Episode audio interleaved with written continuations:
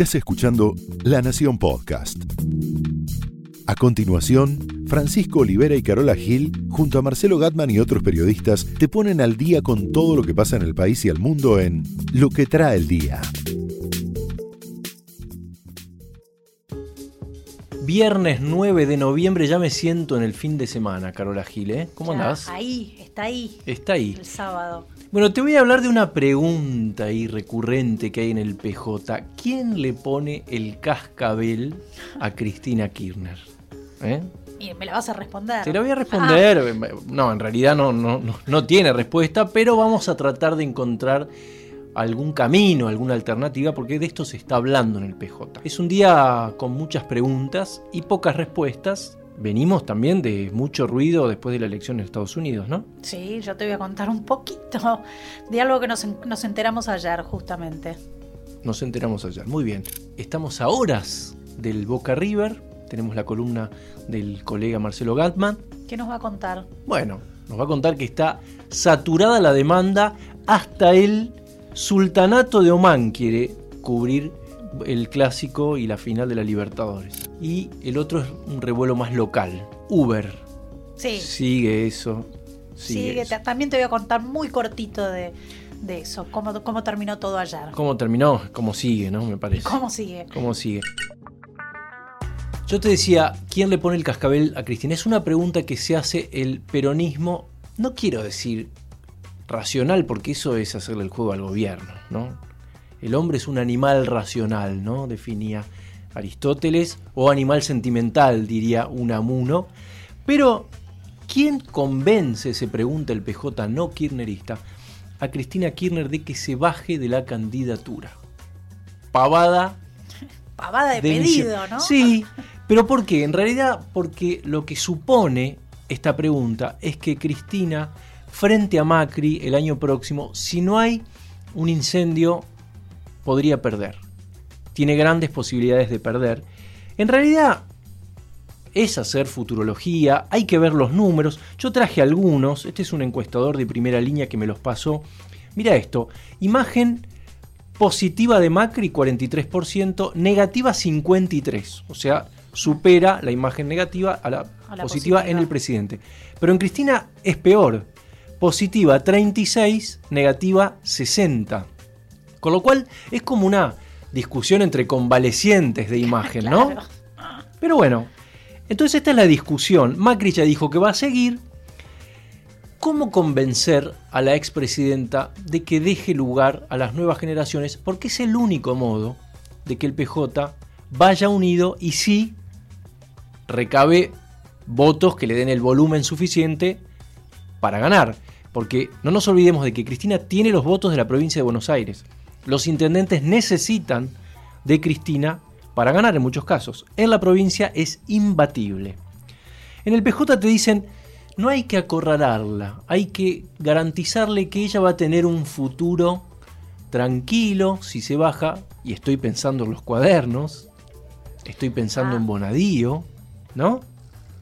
Pero claro, Y que tome la, la decisión sola sería. en soledad. Ahora, ¿qué pasa? Cristina también, si ella dijera hoy que no va a competir, todos los hombres que trabajan con ella, Máximo Kirchner, el Cuervo Larroque, Kicillof, todos esos, ¿cuánto duran en las listas del PJ? Vuelan en 24 horas. Claro. Entonces ella necesita decir hasta último momento que va a competir para que conserven a su gente, ¿no? Pero la grieta esta dentro del PJ es muy grande. Los peronistas puros dicen unidad ciudadana, así se llama el partido de. Cristina, rema en contra. Y creo que no hay nadie que lo defina mejor que un peronista cabal que es Guillermo Moreno. Escucha esta conversación entre un colega, Leonardo Greco, Sí, claro. cristinista, y Guillermo Moreno, peronista, acerca de justamente este dilema. En el peronismo hoy se discute si Cristina es peronista o socialdemócrata. ¿Vos qué querés? ¿Que no te lo diga? No. Bien, No. entonces esto se discute en el peronismo. Sí, ¿Vos qué decís? ¿Que es peronista o socialdemócrata? peronista. Bien, yo también. Pero se está discutiendo en el peronismo. ¿Y está rodeada de ¿Es socialdemócratas? un problema de ellos o del peronismo? ¿Está rodeada de socialdemócratas?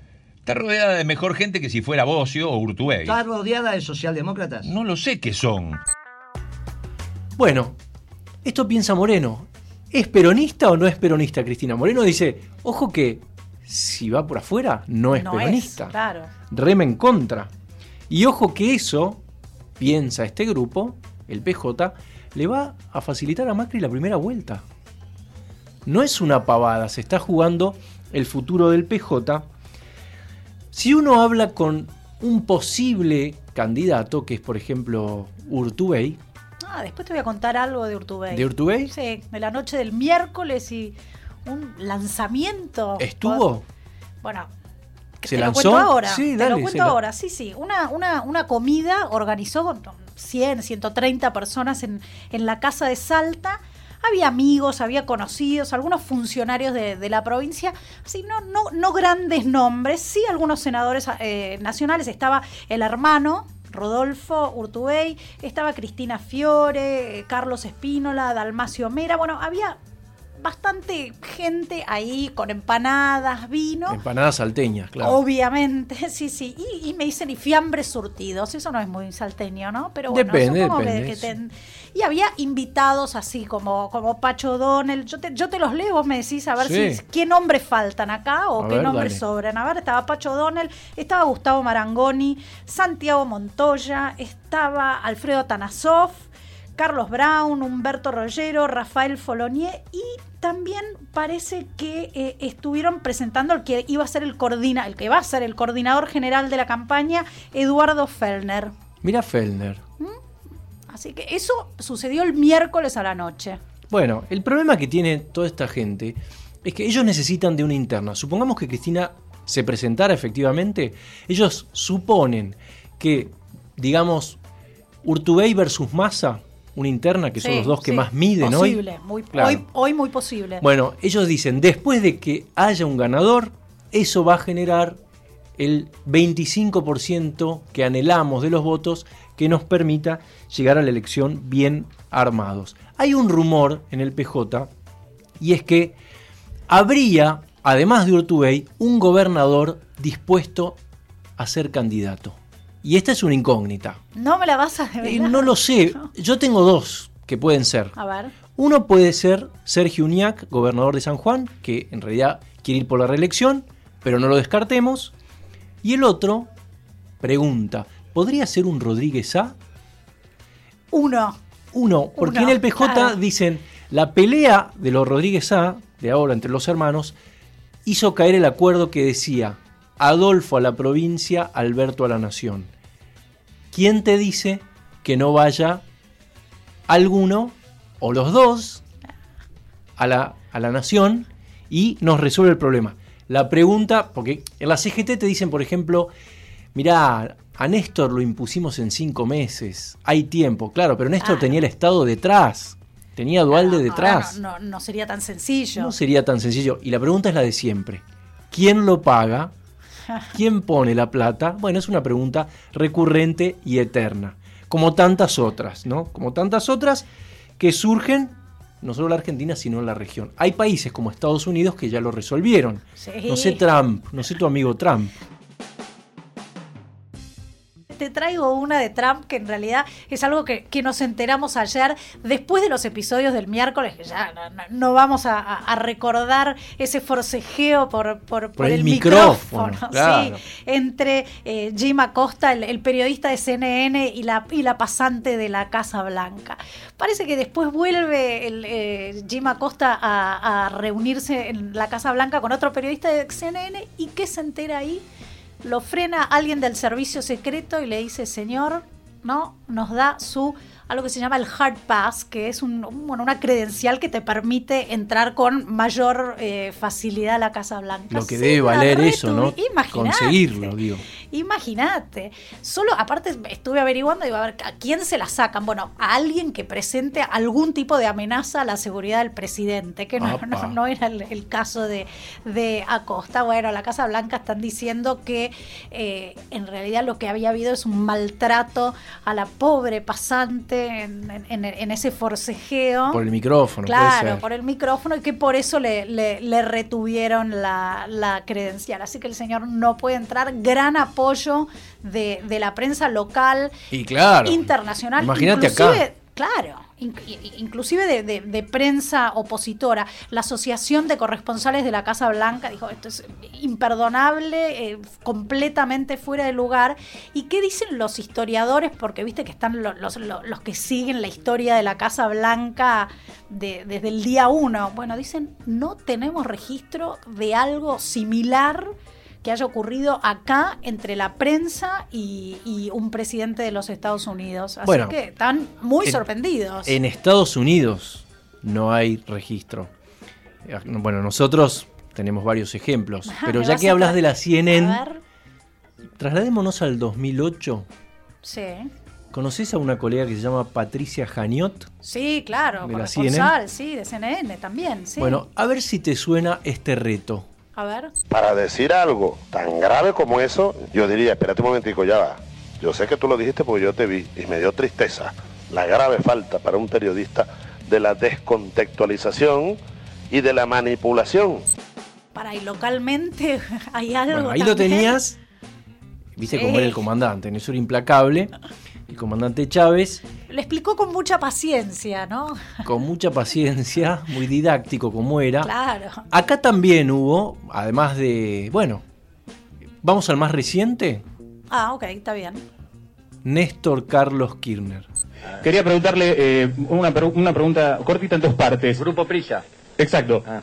¿Qué aporta puntualmente a lo que es el conflicto del Trencatpo y el gobierno el acto de mañana, teniendo en cuenta todos los actos que se dieron durante estos casi 100 días? Eso por un lado. Y después, al descalificar, bueno, los dichos de Delía por el tema de Eduardo Dualde, la desestabilización, el desarme de las armas, ¿qué credibilidad puede tener ahora Delía a partir de lo que usted acaba de decir de aquí en adelante?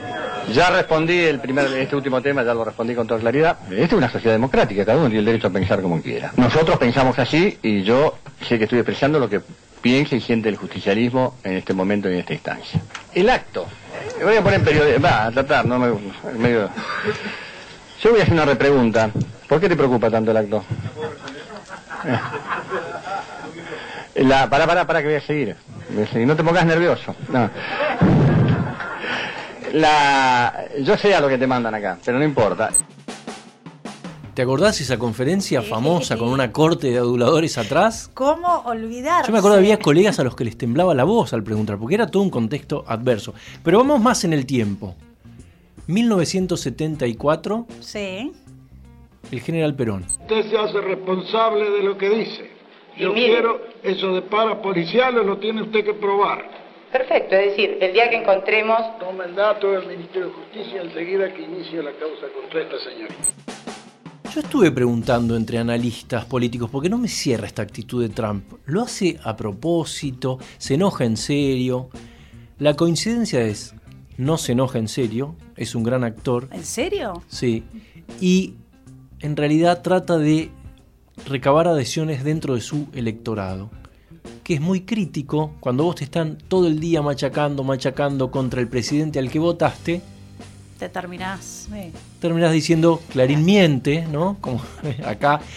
Y si haces un, un análisis de la elección, si se tiene en cuenta el colegio electoral, Trump obtuvo más adhesiones que en el 2016, con lo cual te dicen los analistas, hay reelección en 2020. Opa. Pero bueno, donde parece que no hay vuelta atrás es en el clásico que se juega mañana y está nuestro compañero Marcelo Gandman que nos va a mostrar esta eh, enorme demanda que hay de cobertura y no sé si damos abasto para tanto. A ver. Una de las tantas puertas de entrada que podemos elegir para hablar de la primera final de la Copa Libertadores entre Boca y River que ya está llegando eh, puede ser la del Sultanato de Omán.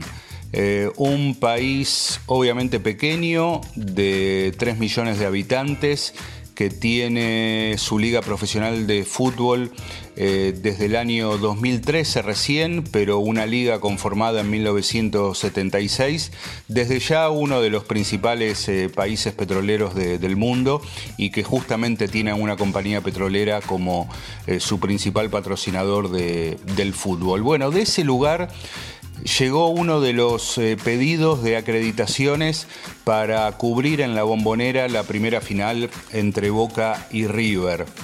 Boca ha recibido cerca de 2.500 solicitudes eh, de medios para cubrir el partido de 25 países, entre ellos Omán, Eslovenia, Rusia, China, Japón, Qatar, España, Italia, Francia, Portugal, Alemania, Cuba también, Estados Unidos y otros países de, América Latina. Pero solamente va a haber lugar para 858 acreditados.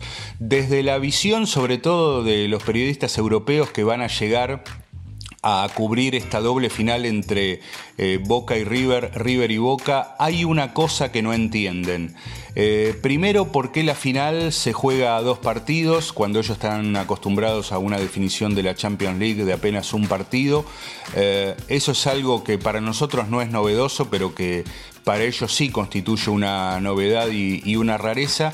Y la otra rareza es, bueno, eh, porque hay una diferencia de 15 días entre una final y, otra. Una de las cosas que comentaban es qué van a hacer entre esos 15 días, eh, entre un partido en la bombonera y otro en el monumental, eh, antes de cubrir la totalidad de esta final de, de la Copa Libertadores. En todo caso, problema de los periodistas europeos nosotros estamos acostumbrados a que las cosas la Comebol las haya hecho siempre así.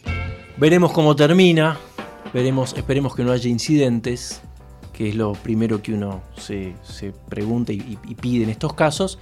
Y bueno, yo no voy a arriesgar un resultado y tampoco como quiero que sea. Eh, y, espero también que terminemos alguna vez con los incidentes de los taxistas y Uber. Sí, porque así como vos habías adelantado que había grandes chances de que esta, esta ley se, se aprobara y finalmente se aprobó con 37 votos a favor, 11 negativos y 9 abstenciones, se van a aplicar estas sanciones a, Uber. Básicamente este tema de, la retención de, las licencias de conducir, eso va a ser un gran tema para, los conductores porque se las pueden retener de 7 a 30 días, ¿no? Quedás fuera de, tu trabajo por 30 días y el tema de las multas que van a ser altísimas, van a, llegar a los 178 mil pesos. Así que vamos a ver si llegan a, resolverlo de alguna manera como lo hicieron en Mendoza. Por ahora parece que no. ¿Sabés lo que le diría yo a los de Uber? Hagan como los periodistas, que competimos contra los blogs, contra las redes sociales y acá estamos resistiendo. Esto fue Lo que trae el día, un podcast exclusivo de La Nación. Escucha todos los programas de La Nación Podcast en www.lanacion.com.ar. Suscríbete para no perderte ningún episodio. Estamos en Spotify, Apple Podcast, Google Podcast y en tu reproductor de podcast favorito. Seguí escuchando La Nación Podcast.